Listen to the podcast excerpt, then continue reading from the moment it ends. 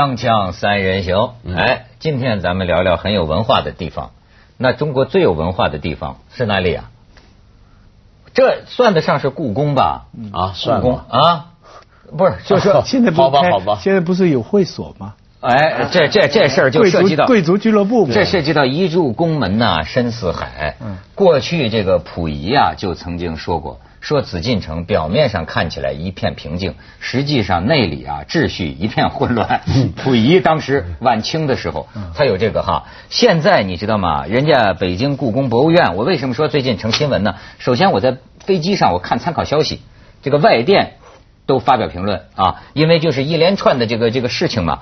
但是呢，院长郑新淼先生就说这个前日首度逐一回应事件，就是这个态度啊，呃，还是就是公开的回应，说所谓十重门呐、什么十重门是十重门呐、所谓展品被窃案呐、锦旗错错这错字门呐、还有你刚才说的会所门呐、还有这个什么还有一个盘子啊，歌谣瓷器打嘛烂的那，个歌歌谣门呐，歌谣门。你这样，我跟你说，那天我有天安朋友门地安门我那天我有个朋友跟我说，我说咱们这个有些人的英语水平非常有意思，说他在电影院嘛。有个人要坐他那座位，后来他问说：“你坐哪排？”那人说：“我坐歌排。”那个是哪个是歌排？歌牌是什么？记呀、哦 记呀做歌牌，我就想起来歌歌谣门啊，还有什么这个文物瞒报文物毁损毁案。这个屏风被水泡坏案、封口费事件、私卖文物牟利古籍丢失，对对对，就在你在俄罗斯那十几天，故宫经历了冰火五重天了，已经。哎这这这现在说只是以传出去的说，真正证实还有待于方家证实啊。冰山一角。啊，对对对，你像这个郑院长，人家讲了，说，呃，失窃门、错字门、歌谣门这三重门，故宫算正式承认；瞒报门被证明部分属实，古籍门就是说啊，问题很复杂，从一九五零年开始，这么多年，说一百多册的图书啊，还对不上，嗯。对不上，所以呢，仍在继续清查，目前尚无定论。其余五重门的真实性未得到故宫承认，但是这个新淼院长也说了，说这个案件暴露出我院闭馆清场、报警设施设置、重大作案预判及相关措施等关键环节出了问题。我和院领导班子都做了深刻检查。对分管的院领导、各级相关负责人追究责任、行政警告、记过、记大过、开除、留院察看的处分啊，就是等等吧。我们面对社会的广泛批评，他们感到深感自责啊。还还有一写错字的那个什么门吗？错字门呢？改错字门呢？哦错字他认错字门啊哎，认为这个错在纠错不够及时，事情发生在具体部门和承办人，根子还在院领导，这是自己把责任担起来。啊但是其实我觉得这个郑院长啊，嗯坦白讲啊，我是替他有点冤枉。哎，为什么呢？因为他其实上台不是太久，他等于是接他今天发生这个问题啊，都不是一日之寒。嗯，都是其实建国以来，故宫就一大堆古灵精怪的东西在里头，然后一直延续到现在，整个体制变化的过程中，他等于来接了一个摊子。这个摊子里面到底是有什么东西，有什么问题呢？那整个是延续下来的。因为我我觉得，你比如说像有一回我们不是讲清末的时候啊，大家都说故宫是什么样的状况？嗯就是当时像溥仪是那个说法，就是虽然好像他是当皇帝的，宫里头有人怎么样，但现在太监不管那么多。这倒卖东西出去，这是故宫的光荣传统。清末以来是太监卖，现在是管员卖，做皇宫的时候都这样。就这样，就这样。但但是那那那个时候是末世之相了，你知道，因为溥仪的，你知道，你刚才讲这个私人会所这个门啊叫建福宫嘛，嗯。这个建福宫啊是很有历史的。嗯，当年溥仪发现太监们把文物带出去，对带出去对卖，哎呀，这这丢了很多，嗯。丢了很多之后呢，然后这个溥仪就要查，嗯。查呢，太监就把建福宫烧了。对，但不是是一般认为是太监烧的，就纵火，对。把就就把就是今天所谓会所就是今天搞会所这个，听哎。听上去像《鹿鼎记》嘛，哎，对对对对，就是光荣传听，上去像《鹿鼎记》让你没有啊就是进出宫很方便，对不对？听上去像毁宫灭迹。嗯，但是我跟你说，根子真是在院领导。我我说的不是郑院长，根子真是在院领导溥仪呀。当时的院领导就是皇帝了嘛，溥仪是坚守呃他，当然当然这玩意儿很难说，人家认为那就是人家家的，对他家的对人家家的，所以呢，我家里掉了东西，管你他不是他自己都往外顺嗯，我自己往外带，通过他的弟弟嘛，带了很多东西，因为他那个时候要到满洲国嘛，要到东北嘛带了很多东西出去，其中好像包括一些很有名的，这个比如说《韩熙载夜宴图》啊，嗯什么都是。啊。那么就是，所以你知道今天呃这个呃文物行里啊，它有一个词儿叫东北货。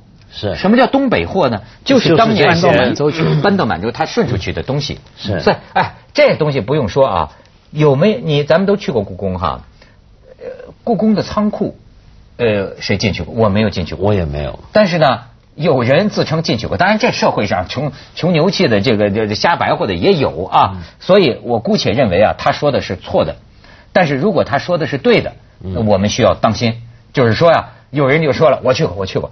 他说你到那库房看，哎，具体细节咱不说了，就蒙尘呐、蒙尘呐、尘土满面呐、好啊，嗯。说明多年没人动啊，还没动到它还不错，蒙尘是好事情啊。没错。啊，但这个事儿，这些人不可靠吧？我觉得说这么多人都说进去过，这个玩意儿啊，咱们对这个故宫博物院当然是也很尊重人这么一级单位，但是呢，我是觉得啊，这个东西啊，可不是谁家的东西，嗯。对吧？你也得我去过一个仓库，故宫啊不是故宫，不是故宫的仓库，是那个芝加哥有一个闻一多读书的 Art Institute，嗯嗯。他哦那个时候筹办东方馆，嗯。在那个东方馆还没开之前嗯，他就有一个仓库，那个仓库那个时候是我们是跟刘凡卢呃 Henry Rose Foundation，呃，我们就跑去看。那个呃下面呢很漂亮，然后他下面专门雇了好几个博士，嗯，就是呃外国人啊，美国人呐、就是读这个这个专业的博士。我是在那里，我这个说来很难为情，我这作为中国人，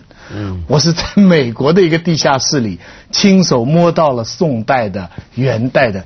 这些东西，嗯。然后呢，当然了，你我在我的眼睛里看来都是帝国主义侵略的证据，因为那些东西放在那里，它都标着我们一九零二年在天津一个火车站买来，谁买的，多少钱？一九一几年在什么地方？这这当然在我的觉悟看来，都是帝国主义的掠掠夺，对不对？他倒没有蒙尘，倒是呃整的非常仔细。现在好像都开放了，都开放。就是说，我这个人呐、这种这种政治觉悟不高哈，但是我真是觉得，我也见过咱们有的图书馆，咱姑且别说故宫，我不知道是不是，你就看他这个库房啊，它保存这个文物的这个情况啊。我当时心里横生一个可能很不理智的想法，我认为这个东西放在大物大英博物馆更好些。哎呀，我你知道，就是说怎么讲啊？咱们说这个价值，对吧？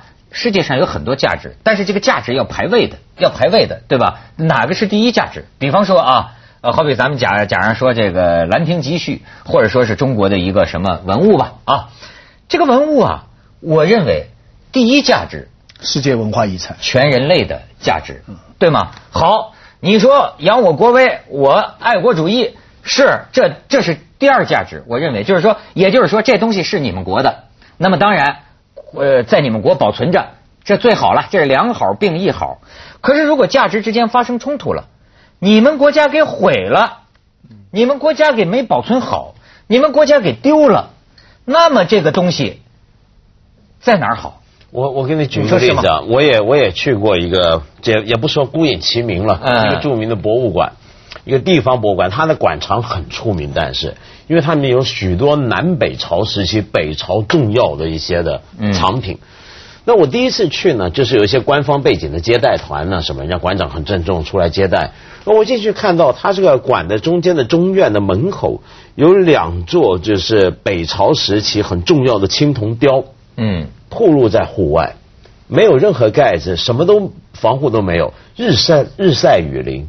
嗯这还是十多年前才挖出来的。嗯我说这东西就这么放着吗？这不太好吧？他啊，对对对，我们要改进改进。一年之后，我因缘际会又去了一趟，还在那儿，他就不会管了。所以我我前几天正好碰到一个考古学家，中国一个相当有名的一个考古学家，他跟我说，他说中国现在最缺什么？一来缺考古专业人才，二来呢都去曹操墓了。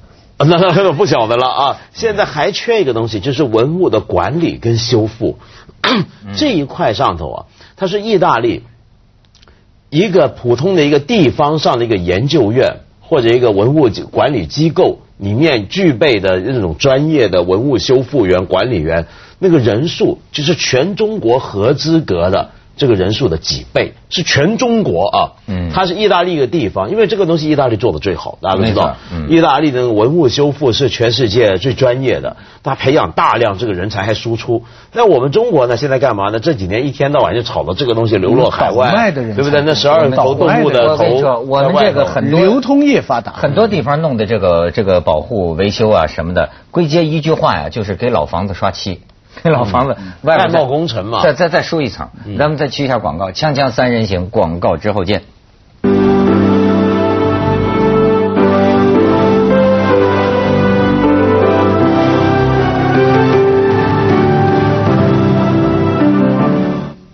真的，哎，你讲。呃，要发牢骚我也有，我去故宫最不满意的是太和殿前面那个铜牌啊，介绍那个牌啊，下面写的就是这个牌是美国运通自主。嗯，而且英文是 made possible by American Express，我这个看的真是火大死了。这个我们太和殿的一块说明牌，要美国运通来来来赞助，由他来做，那你故宫贪这个钱干什么？这中间不知道谁拿了什么好处，就是说这个好几年前了，我我觉得这节目这真的是自己不够钱，对啊，多种经营。其实故宫啊，并不是大家想象中那么有钱的。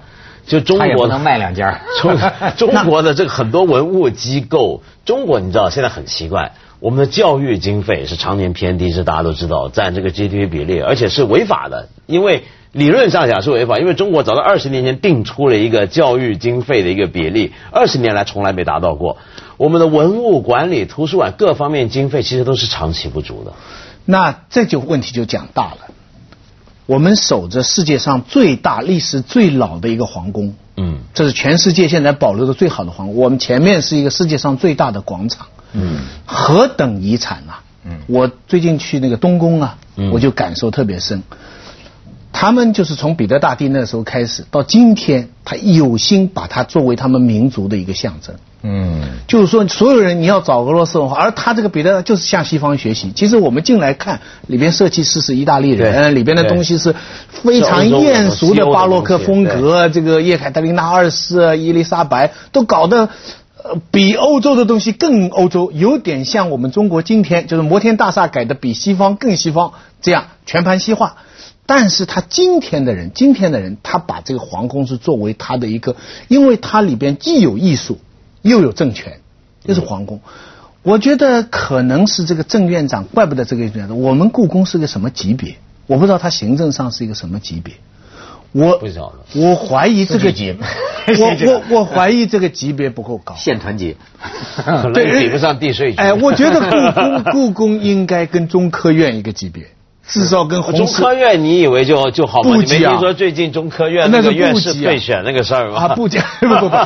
但是总之啊，我觉得我们我们有一个很奇怪的，后来有一个一个民族想象的策略，就是把焦点集中在前面的英雄纪念碑、天安门广场，就是前面这一块是我们新中国。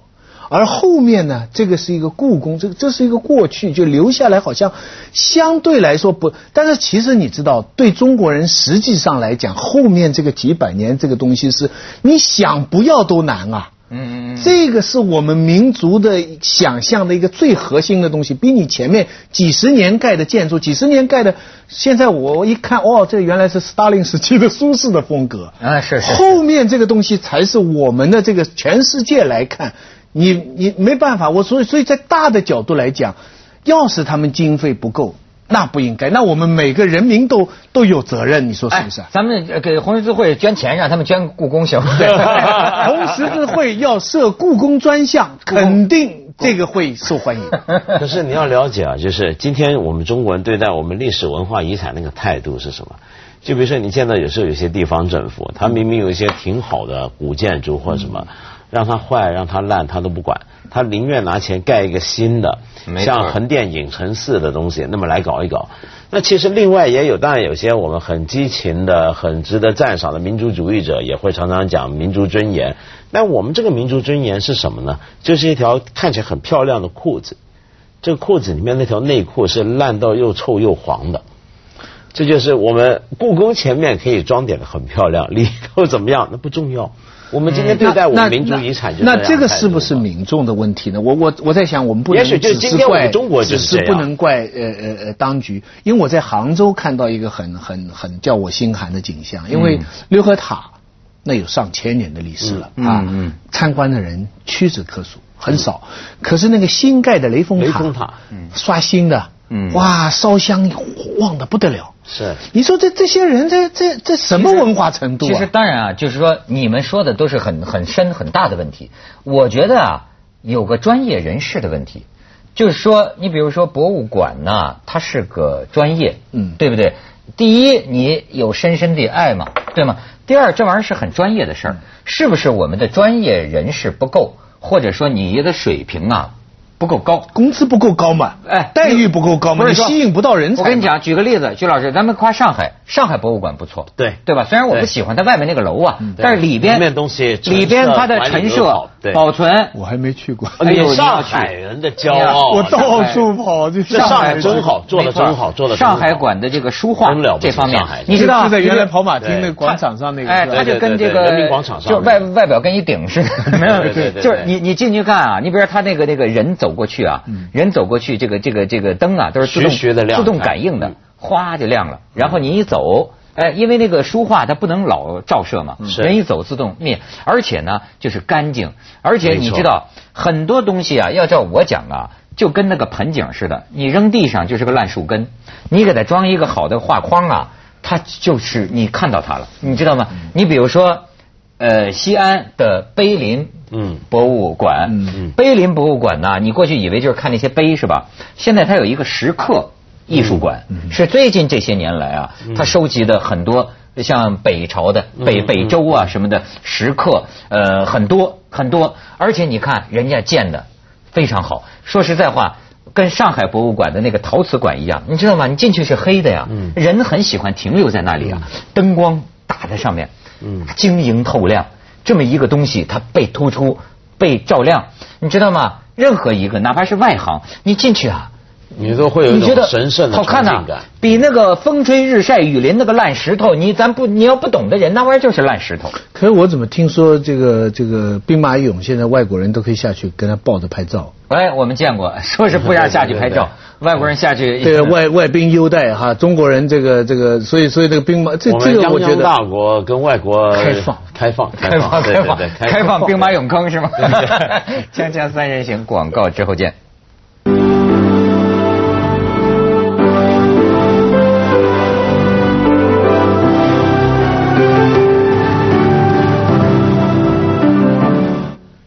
现在刚刚讲级别问题啊，我们要用看用什么概念来讨论。如果你把它纳入一个国家行政体制、政府机器内来排级别的话，故宫恐怕怎么排都不一定能排太高。但是，假如我们在立法上赋予它一个独立的，但是是当然是属于公共的一个法人地位，因为其实全世界很多国家级的博物院或博物馆都是这样子。是个独立的立法，给他，他应该还应该是一个学术机构，他可以带研究生，一向都是好的博物馆，一向都是学术机构，没错。然后呢，他做了一个独立的立法法人机构之后呢，他就负有法律责任，就他对很多事情、很多东西，他是要负法律责任。那么同时又由于他是个法人地位呢，他具备一个什么好处呢？就是比比如说一些国家的。呃，其他的政府官员不能够用级别压他，他是独立的。你哪个级，你手都伸不进去，你搞不了他。另外一方面，又有他是有个独立法人地位，可能有一个一定的款项是每年按比例要拨给他的，但同时他可以公开的对外筹募募捐。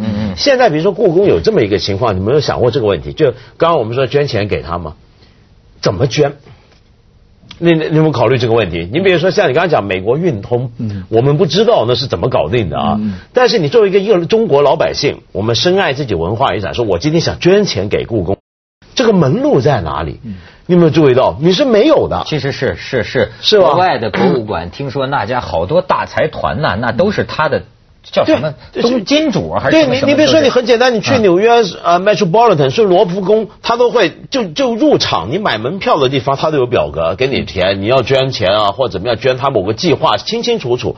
你比如说今天去故宫，我们中国老百姓我太爱这东西了，我想捐点钱给大家，你们穷啊，这个仓库没弄好，我请我捐钱给你们，请人弄。